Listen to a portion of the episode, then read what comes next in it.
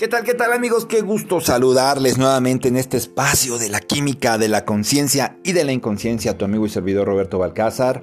Yo soy médico egresado de la Escuela Superior de Medicina del Estado de Puebla. Tu amigo Robalki, que desde hace muchos años, muchos, muchos ya me he dedicado a la investigación y a la integración en el área médica, nutricional, psicológica y espiritual del ser humano, porque hay que conocer cada uno de estos aspectos, hay que integrarlos, hay que entender que hay cuatro pilares que forman nuestra vida, nuestra salud. Uno es físico, y ahí entra precisamente la medicina, la alimentación.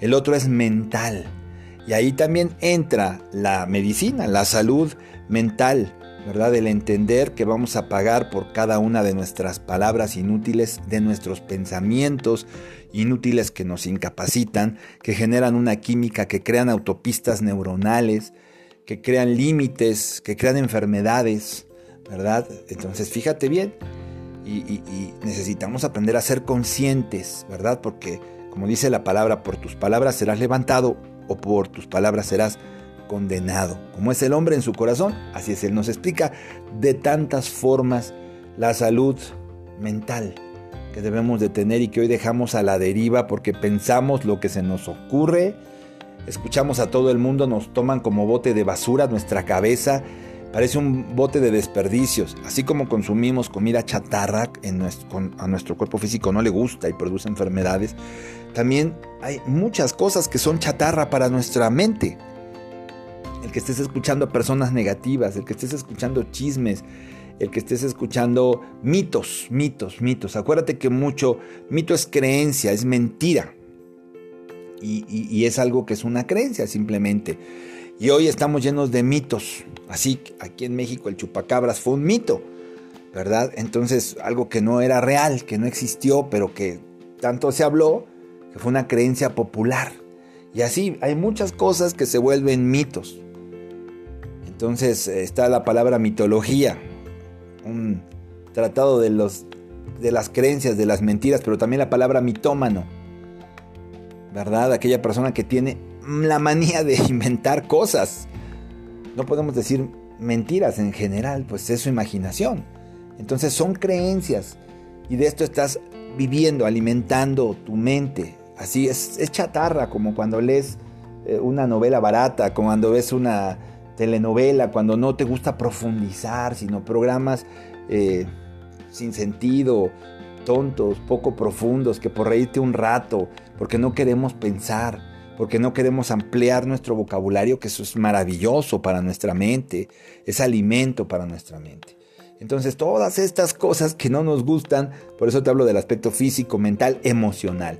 También cuando te digo que he investigado el aspecto emocional, es porque me he dado cuenta que las emociones nos capacitan o nos incapacitan.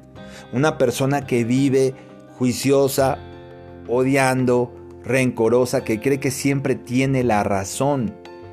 Esa persona no le interesa ser productiva, no le interesa avanzar, le interesa tener la razón. La razón de por cuál está enojado, de por qué, de por qué cree que su verdad es la única que sus pensamientos, o, sea, lo que hay personas que dicen, no, es que esta es la verdad. El, que tú vivas así, pienses así, comas así, aunque estén viendo que están enfermos, que tienen problemas, es su verdad. Entonces, fíjate, qué importante, o sea, no busques tener la razón, sino ser efectivo, eficiente en la vida.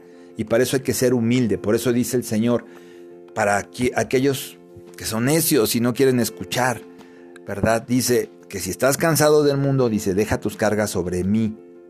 Qué fácil. Entonces mucha gente de manera literal deja sus cargas sobre él y no se pone a ver la siguiente cláusula del contrato que dice, y aprende de mí, aprende de mí y te dice qué cosa tienes que aprender. Que soy humilde y mi yugo es fácil. Y aquel que quiere tener la razón, el por qué odia, el por qué come así, el por qué vive así, ¿verdad? No es humilde. Ni su yugo es fácil. Tampoco, no está en un estado de aceptación, no está cambiando la química de su cuerpo, no está eh, extendiendo su, su nivel de conciencia y proyectándola hacia afuera porque quiere tener la razón. Entonces está viendo lo que quiere ver y a veces son espejismos porque nadie, nadie tiene la verdad ni la razón. Imagínate que con esta mente tan pequeña pudiésemos entender algo tan grande como Dios. La vida no, no se entiende, pero sí podemos percibirlo. Sí podemos tener un atisbo, tenemos, podemos tener una percepción que con esa ligera percepción podemos ser muy felices. Entonces, por eso te digo desde hace muchos años en este aspecto físico, mental, emocional y espiritual, porque entendí desde hace mucho tiempo, como dice la palabra, de verdad que somos dioses en evolución. Habéis oído que sois dioses, dioses sois, que el aspecto espiritual es lo más importante en un ser humano, que es lo, es lo permanente, es lo eterno, lo que está fuera del tiempo y del espacio. Entonces es algo muy importante el aspecto espiritual. Te lo he puesto en varios ejemplos y hay un curso de sensibilidad que doy, que este está en YouTube también ahí. Todavía hay mucha información en un canal que no he podido retomar, que se llama La química de la conciencia y de la inconsciencia. No, perdón, ese es en Spotify y aquí en Anchor. No, se llama Viviendo en Conciencia RB Radio. Viviendo en Conciencia RB Radio tiene muchos, muchos videos de reflexiones, cursos que pueden parecerte muy interesantes en YouTube, Viviendo en Conciencia RB Radio te digo que el canal está parado hace mucho tiempo porque ahí eso de estar haciendo videos y como pues solito me produzco, eh, no, no tengo quien me ayude en ese sentido. Mm, pues bueno, es difícil bajar un video de YouTube, se lleva mucho tiempo escoger las imágenes y el trabajo no me lo ha permitido, pero hay información muy interesante, hay cursos que dejé ahí que te pueden servir, que puedes compartir. También te voy a dar un correo, ya lo di hace poco, este, te voy a dar un correo para que me puedas escribir y pueda, podamos intercambiar opiniones. Hay muchos amigos que nos escuchan en otras partes del mundo. De hecho, este programa con todo el cariño del mundo para una querida amiga allá en Chicago, para Toñita, que ya me estaba pidiendo que, si no tenía yo algo que escuchar, dice, no tienes algo, algo que me mandes para escuchar, siempre con ese deseo de aprender. Y así muchos otros amigos, pero desafortunadamente ahorita con la pandemia, pues nosotros tuvimos muchísimo trabajo muchísimo trabajo. Y te digo desafortunadamente, porque qué bendición tener trabajo, pero no, no cuando esto se torna tan, tan, tan amargo, tan, tan triste. Experiencias que nos han tocado vivir aquí en México por enorme descuido e ignorancia, porque ha habido una gran ignorancia, y la hay en todo el mundo, cuando alguien no cree en este virus, que es real. El virus es real, ¿verdad? Y hasta que no lo vivimos, y aquí va a haber muchas secuelas, del virus, de lo que deja el virus en, las personas enfermas, de lo que deja el tratamiento, donde a muchos colegas se les pasó la mano con el tratamiento, va a haber muchas secuelas. Y donde iba a haber muchas secuelas también de todas esas personas que se quedaron encerradas, deprimidas, ansiosas, temerosas, que tenían cáncer, diabetes, insuficiencia renal, que tenían problemas eh, severos de alguna enfermedad autoinmune, que se descuidaron, que se pusieron más obesos, que empeoró su circulación, este, porque todas esas secuelas del que tuvo y no tuvo la enfermedad van a ser terribles y las vamos a ver en los próximos años. Entonces es un tiempo de cambio que tenemos que entender que ni uno solo de nuestros cabellos cae sin la voluntad de Dios. Por eso te digo que el aspecto espiritual, el entender lo que somos, seres humanos viviendo una experiencia espiritual. Eso somos, no te creas esto. Por eso él decía, el maestro de maestros dijo, no temas a los que matan el cuerpo porque no pueden matar el alma. Entonces, no te preocupes. Tenemos un gran miedo a la muerte. Y esto es como ir a la escuela. Lo que nadie ha regresado para contarnos. Hay una historia bellísima que me encanta, que hoy te comparto, donde en una isla paradisiaca, hermosa, vivían hombres y mujeres de sal. Y ellos eran muy felices, o sea, tenían todo, un clima maravilloso, eh, todo lo necesario para vivir, para comer, una experiencia eh, muy interesante de la vida. Y vivían alrededor del mar, vivían en una isla, entonces adoraban al mar y sabían que no podían entrar al mar porque se disolvían. Y, lo veían con, con, una fascinación, con una curiosidad y con un temor enorme. Y entonces hubo un momento que uno de ellos, el, de los más sabios, dijo, yo voy a, voy a ver qué hay en el fondo del mar y voy a regresar a contárselo. Y, la gente se juntó, la gente de sal se juntó a la orilla, pues para ver cómo e, este sabio iba ingresando al mar y conforme veían que avanzaba, lo veían disolverse y, y hasta que no quedó absolutamente nada de él. Se disolvió completamente en el mar y nunca regresó a contarles lo que había allá. Así es que nosotros tenemos que disolvernos en nuestra espiritualidad, en la conciencia, en Dios, no de una forma fanática y dogmática, creyendo que Dios necesita sacrificios, necesita golpes de pecho, necesita mandas, eh, que nos va a cambiar un favor por un montón de flores o por una peregrinación o por un castigo, ¿verdad? No, no, no, no, como este hombre de sal, nadie ha regresado para contarnos cuál es la experiencia de fundirnos con lo divino. Nadie. Entonces, si yo creo que la muerte nos acerca a Dios y vamos a estar con Dios, ¿por qué tenemos miedo a la muerte? Yo creo que tenemos que aprender a vivir más que a morir, porque en realidad las personas no vivimos. Comemos, nos intoxicamos con nuestros alimentos, nos enfermamos con nuestros alimentos, nos enfermamos con nuestros sentimientos, nos contaminamos con ellos, afecta nuestra salud, nuestra digestión, nuestro sistema nervioso. Igual, o sea, nuestros pensamientos no son positivos, o sea, nuestros pensamientos son vanos, confusos, repetitivos, repetimos lo que alguien más dice, lo que alguien más cree y le damos un valor, pero no pensamos. Entonces cuando aprendamos, aprendamos a, vivir eh, más, de una manera más capacitante nuestras emociones, nuestros pensamientos, nuestros sentimientos, nuestro cuerpo físico, te va a maravillar, te va a maravillar, pero para eso necesitamos conciencia, por eso esta parte espiritual, entender que eso somos, seres espirituales viviendo una experiencia material y que bueno, en esta pandemia tenemos la oportunidad de, entrar a nosotros. Mucha gente decía, ¿para qué quieres el dinero? Para comprar cosas de plástico. A mí me parece eso. Muchas veces lo he dicho, como un niño que compra juguetes y que está esperando a los reyes o a Santa Claus y lo que le va a traer, pues es un montón de plástico, porque un celular es plástico. Será mucha tecnología, porque hay niños que ya no piden juguetes, y si son juguetes todo es de plástico, ¿no? O de peluche. Y al rato va a la basura. Y así nosotros, Nada de estos juguetes por los que luchamos y por los que damos la vida y por los que sacrificamos tanto tiempo de vida. Porque ahí está tu vida, en tu sala, en tu comedor. Ahí hay tiempo de vida tuyo. Allí, ahí en tu ropa hay tiempo de vida. Tú diste un pedazo de tu vida por ese trapo.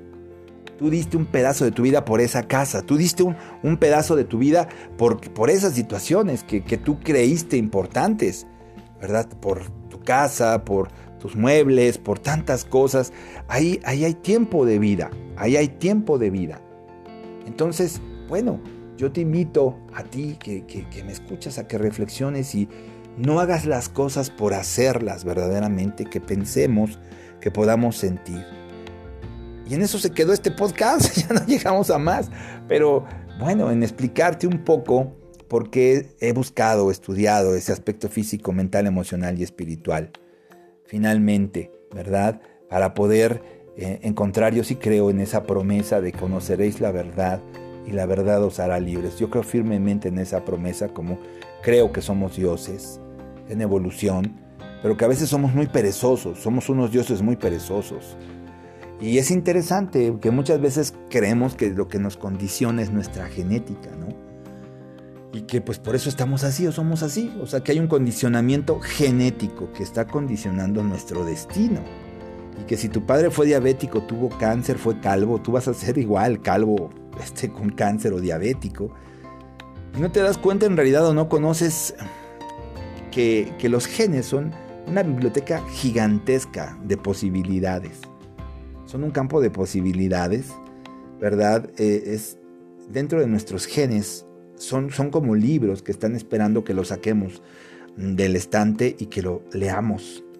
Y es interesante poder acceder a toda esa información, a todo ese potencial que tiene nuestra genética, que, que cambia nuestra salud, que nos da bienestar. Y entendamos la palabra bienestar. Estar bien. Y cuando estoy bien, estoy en homeostasis, en, la, naturalidad de lo, en lo esencial de mi cuerpo, de mi vida. Entonces, es, interesante entender esta palabra, pero ahora surge otra palabra, la epigenética.